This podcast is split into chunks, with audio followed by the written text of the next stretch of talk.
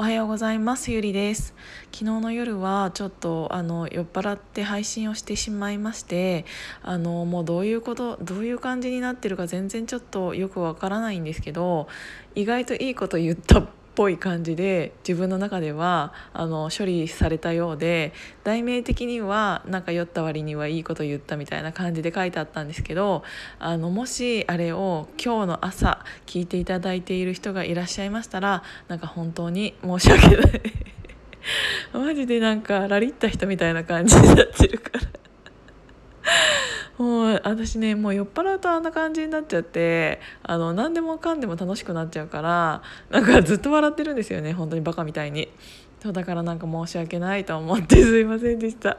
えっ、ー、とねあの別件別件、うん、でねあのラジあのこのヒマラヤをやられているあの山崎さんが言っていたんですけど、うんと僕はこういうことで妻に怒られましたみたいな。それがめちゃめちゃ可愛くてあのポケットの中にティッシュが入ったまま洗濯物に出してしまった。それをそのまま奥さんが気づかずに洗ってしまった。それであの他の洗濯物にティッシュがくっついて台無しになってしまってブチギレされたっていう話をしていたんですけどああこんな大人になってもそんなことで怒られるんだっていうのが可愛いなと思ってちょっと思ってました。私もねそれで思い出したことが、えーと私19歳の時から27歳歳の時までずっと同じ人と付き合っていて、うんと、同棲してたんですよ8年半。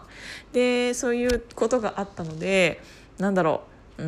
んと一緒に心がそんなに広くない時から一緒に住んでいるもんだから結構喧嘩が多かったんですよねその時は。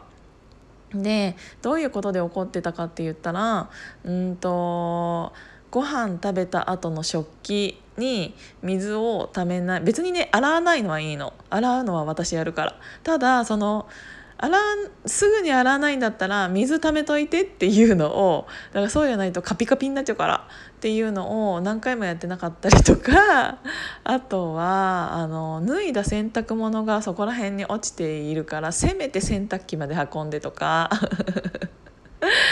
そういうのが多かったな。あとその結構ね小銭をそのままポケットに入れちゃうから私の場合はその洗濯機がダメになるからやめてっていう方であのポケットの中身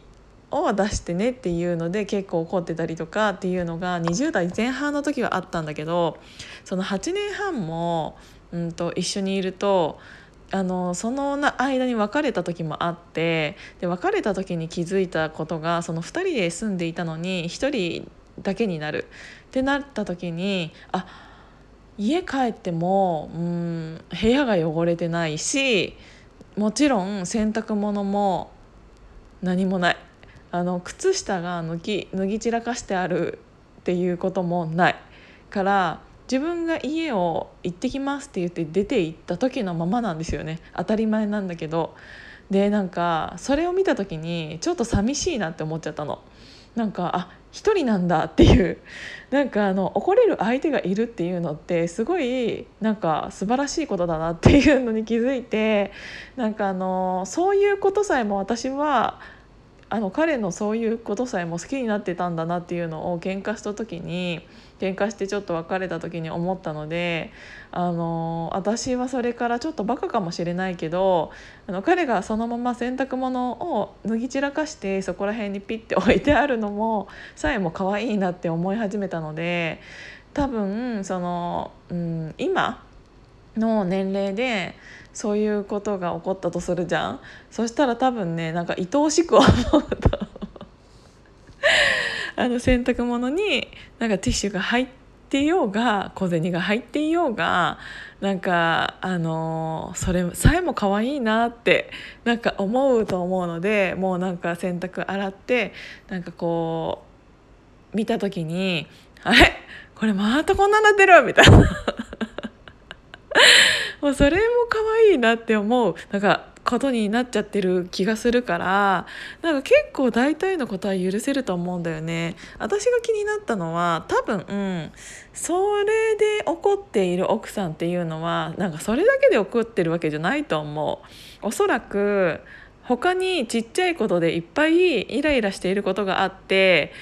その中でまたこいつ同じことやらかしたっていうのだけで切れているからスイッチがになっちゃっただけでそれ以外にもあると思うんだよね理由は。本当にそのティッシュのことだけじゃないと思う。なのでそれがきっかけになってキレられただけであの怒らせてる原因は他にもありあると思いますっていうのが私の見解です。なのでちょっとなんか気になるようだったらあの他にもなんかあるのかあの聞いてみてもいいのかなって思いました。で普段だったら許せることが許せなくなったりっていう時って多分こっちあの自分に余裕がない時だと思うんですよ。なんで私あんなことであんなに怒っちゃったんだろうって絶対奥さんだったら思うと思うのであの奥さん自体の心の余裕が今はなくなってる時なんじゃないかなと思って特にその旦那さんが転職っていうのって奥さん自体もいいよとは言ったものの多分精神的に結構来てるとは思うんですよ。応援しようと思っていても応援しようと思うからこそ余計に考えてしまうことっていうのがあると思うからいつもだったら起こらないことを起こってしまうきっかけっていうのってきっとそういうところにあると思っていてだからどっちかって言ったら何だろう、うん、なんか夫婦で一緒にいる時間を増やしてうーんなんかいろんなこと喋ってみてもいいかなと思っていつもは言わないようなこととか、うんともうちょっと深くまで掘り下げてみたりとかなんかそういうのって結局夫婦だったとしても話し合わないとわからないことっていっぱいあると思うのであのなんでこの人こんなにキレてるんだろうって思う旦那さんこれ聞いていただいている方でなんで俺こんなことでキレられてるんだろうって思う人がいたら多分原因はそれだけじゃないと思うのであのそれだけそれだけで切れてしまうぐらい、うんと、自分の奥さんとかがうんなんて言うんだろう。心に余裕がなくなってしまっているっていうのが大きな一つの原因だと思うのでなんで心に余裕がなくなってしまっているのかっていうのを考えてあげるとかその心の余裕をじゃあどうやったら作ってあげればいいんだろうっていうのをうんと考えてあげることの方が大事なのかなって思ってその前私が付き合っていた人はなんか私がもういつでもなんかプチンって切れてしまうようなところまで来てしまっていたので。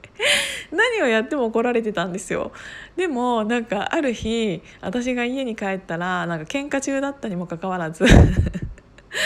あの最近俺がなんかゆりのことをこんなに怒らせてしまっているのでなんかこれを聞いて元気出してねっていうお手紙とともになんかヒーリング CD みたいなのが置いてあって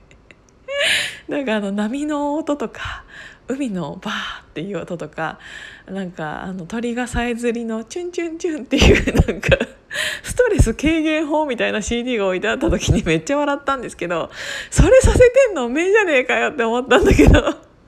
もうそれさえも可愛いなと思ってこの子はすごい考えた挙句ゆりはどうしてこんなに怒ってしまってるんだろうっていうことよりも今のゆりのなんかそのストレスを軽減させたいと思って選んだものがこの CD だったんだなと思ったらもう可愛すぎて。だからそういうことをしてくれる彼だったんですけどだからなんか今はそういうのを してくれる人さえもいないからね。あれ？なんか最後になんか結局私が悲しい感じになっちゃったけど。だからそういうのをしてくれる人がいる。自分のことを怒ってくれる人がいるっていうのはすごい幸せなことなんだよっていうのをお伝えしたかったですっていうことで朝私これをしゃべあなんかちょっと急にアラームが鳴ってしまったことによりあのヒマラヤさんが途切れたんですけどどこまで喋ってるかわからなくなっちゃったからもうお仕事行ってきてください。行ってきてくださいってなあでもちょっとね喋ろうと思ったことと違うことであのもう10分になってしまうのでこれは1回切ります。じゃあね